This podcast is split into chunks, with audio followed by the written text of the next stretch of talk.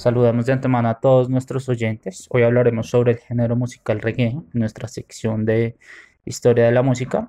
Hablaremos sobre sus inicios, su desarrollo como género, también sobre cómo una forma de expresión social se convierte en un movimiento político y hablaremos cómo la identidad es fundamental para cualquier género musical. Bueno, iniciando el podcast, tengamos en cuenta que todos los géneros musicales se desarrollan en un espacio y tiempo específico. Esto quiere decir que están condicionados por factores económicos, sociales y temporales. El reggae inicia en Jamaica, una isla que el 6 de agosto de 1962 se independiza. La princesa británica Margarita levanta la bandera en celebración a la independencia de Jamaica, tras tres siglos continuos de dominio por parte del Reino Unido. Este es un importante hecho para la isla y para la música que ya se estaba gestando, pues surge antes de la independencia. El ska que es originario de esta isla y tiene sus raíces en el rhythm and blues o abreviado R&B y rocksteady, que se escuchaba por esta época en Estados Unidos. Es decir, el ska surgió como referencia de estos dos ritmos que se estaban gestando en Estados Unidos. La independencia le da el empuje al ska y con ello a Jamaica, que en los años 50 crea el Sound System, que consiste en salir a la calle con parlantes a todo volumen y como si se tratara de una fiesta andante, bailar hasta no poder más. Con ello se activa la economía, pues también se vende comida y mucho alcohol para acompañar estas fiestas móviles, por así decirlo. Es importante hacer una pausa hasta aquí, reconocer que hasta este momento para los jamaiquinos no solo se trata de una fiesta en la calle en la que puedan pasar bien hasta no poder. Para ellos significa algo que es propio de ellos por primera vez, pues antes de su independencia no se podía siquiera reproducir música de este tipo. Bien, siguiendo con su historia, el ska toma influencia del jazz y ritmos africanos, y con esto viene la necesidad de buscar un ritmo o estilo propio, pues no basta con crear ska influenciado por otros géneros, su necesidad de tener un sentido de identidad propio es evidente y con ello llegan las disqueras. Unos pocos jamaiquinos ven la necesidad de empezar a grabar y con el dinero recaudado de los Sound System se abren pequeñas disqueras en las cuales se crean grupos de ska e incluso academias de música en la ciudad de Kingston. Hasta aquí digamos que mm, empiezan o podemos ver reflejado las, las raíces o cómo inicia parte, no hemos hablado aún del reggae, pero sí cómo inicia todo el tema musical en, la isla de Jamaica. En 1964, Jamaica The Scality son la banda más famosa dentro de la isla, la cual decide emigrar a Inglaterra, pues es cierto que estaban creando música original y con una muy buena acogida en la isla, pero también es verdad que a pesar de ser famosos, la economía no es muy buena y su reciente independencia trae varios conflictos en cuanto a la música. En Inglaterra el ska empieza a extenderse, sin embargo, las grandes discográficas no quieren poner atención a este género, hasta que se lanza en Inglaterra la canción Boy Lollipop de Millie Small. Desde entonces la música ska empieza a estar en el top 5 de la música pop en Inglaterra. Este es un momento importante para Jamaica, pues la zona caribeña en Gran Bretaña es cada vez más poblada por jamaiquinos, y lo que sería natural es que las bandas de ska migren para un buen futuro a esta zona. Pero esto no sucede de forma masiva, de hecho que los discos que tienen gran auge en Inglaterra y a nivel internacional no son reconocidos en Jamaica, es decir, no tienen buena acogida en Jamaica. Lo que sucede es que Jamaica, al ser independiente y muy joven musicalmente hablando, tiene algo muy claro y es que el ska surge como una expresión social en Jamaica y al escuchar ska de extranjeros sienten ese sentido de pertenencia con su isla. Entonces sucede algo trascendental para la música de Jamaica. Se dan cuenta que el baile es agotador, pues su ritmo es muy rápido y lo que hacen es ralentizar el tempo para que el bajo pueda crear su propia línea. El compás de la batería también es mucho más lento y es así como se crea el famoso reggae. Al crear el reggae se empieza a cocinar muchas variantes en los instrumentos y con ello llega el auge del reggae. Pues los DJs empiezan a sobreescribir las canciones, empiezan a rapear encima de las originales y en la isla toma una gran acogida. En 1969, la de Perry, quien tenía firma discográfica en Inglaterra, renuncia y se junta con Bob Marley para hacer su propio camino en la isla. En su proceso de resignificación, las personas de la isla encuentran en el reggae una expresión social que habla de amor, igualdad y honestidad. Es por ello que surge el Black Power, un movimiento político de ellos para ellos, pues las letras de algunos grupos, en especial las de Bob Marley, empiezan a ser políticas y con ello las personas buscan un referente que no consiguen hablando de política, pero sí de forma de vida. Con ellos se juntan con la ideología Rastafari. Con ellos no encuentran un aliado político, es claro, pero sin embargo sí una filosofía de vida. Es importante resaltar que este tipo de música durante el dominio del Reino Unido era prohibida su reproducción. Y esa es una de las razones por las cuales el género ska y luego el reggae se convierte en un símbolo y una forma de expresión de los jamaiquinos. Esto es fundamental ya que crea un sentimiento de pertenencia, pues la apropiación del género y todo el contexto social, político y cultural hace que el reggae surja como una necesidad cultural en Jamaica. La, la música reggae se ha convertido en un género de alto impacto a nivel mundial. Esto fue catapultado a nivel internacional en los años 70 y su propagación ha llegado a todos los continentes. Con ello, es normal que dada su rapidez de propagación se desconozca cómo surge y cómo su realidad sociohistórica creó este género. El reggae se identifica o es conocido como música de protesta y conciencia social por excelencia. Por otro lado, las grandes disqueras se han aprovechado de explotarlo y generar grandes dividendos para beneficio de estas mismas. Es por ello que es importante conocer su historia y el contexto en el que se crea este género musical. El reggae emerge en Jamaica en la segunda mitad de los años 60 como un sucesor musical del ska y el rocksteady. Se distinguió por tener un ritmo más lento y una menor intervención de los instrumentos de viento.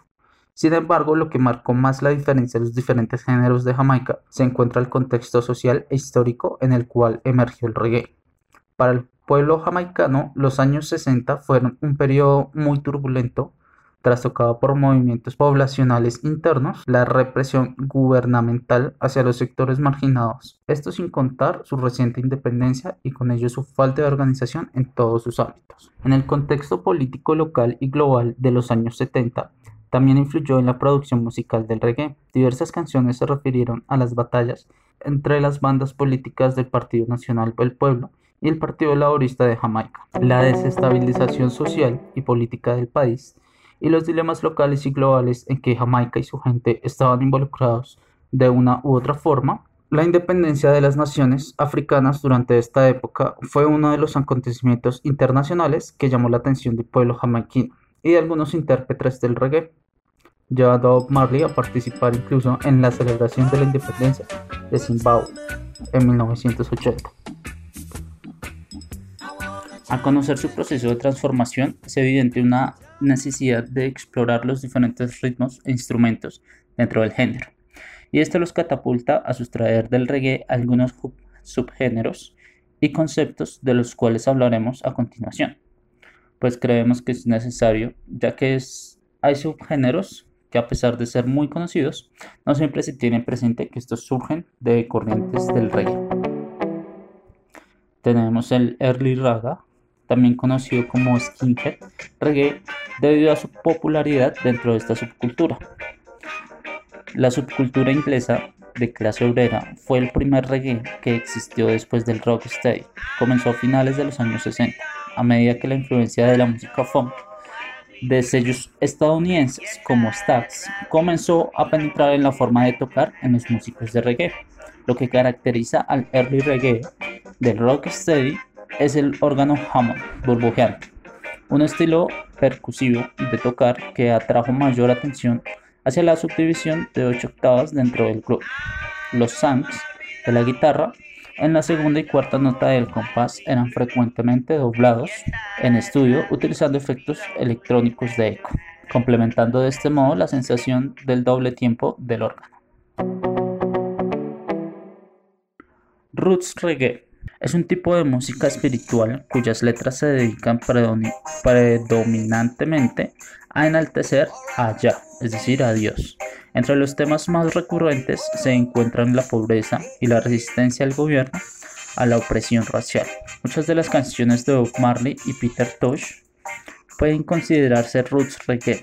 La cima creativa de roots reggae se dio hacia finales de los años 1970 con cantantes como Burning Spear, Gregory Isaacs, Freddie McGregor, Johnny Clark, Horace Handy y Barrington Levy.